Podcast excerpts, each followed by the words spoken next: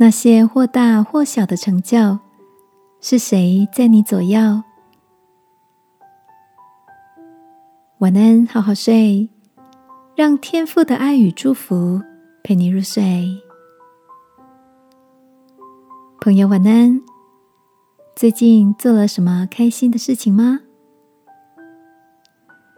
这阵子追了一部剧，一位七十岁的老爷爷忙了大半辈子，退休后重新燃起十多岁时的热情，换上贴身的舞衣。从拉筋开始学习着芭蕾舞的基础课程，他回想起还是孩子时候的自己，因为家人的不支持，让他的梦想延宕了几十年，使得他在练习的时候是更加的勤奋和积极。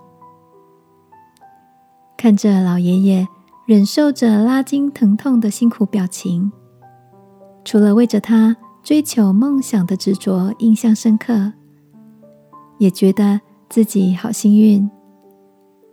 小时候想学跳舞，有爸爸妈妈的支持；念书的时候，有一群好同学一起努力，突破了许多学习上的烦躁与困难。到了职场，有经验丰富的主管带领着学习，给了我。犯错重来的机会，还给予我发挥的舞台。我想，如果我有一点点的成就，是因为出动了一群人在我左右。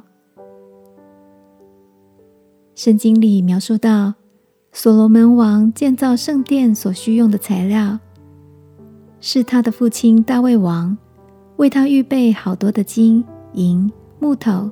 石头等资源，还有许多领袖、有国的帮助。亲爱的，一直以来，你的那些大大小小的梦想实现的过程，都动员了哪些人呢？这个夜晚，让我们为这些相信、支持、陪伴我们的人献上感谢，好吗？亲爱的天父，谢谢你在我每一个成长的阶段预备许多帮助我的人。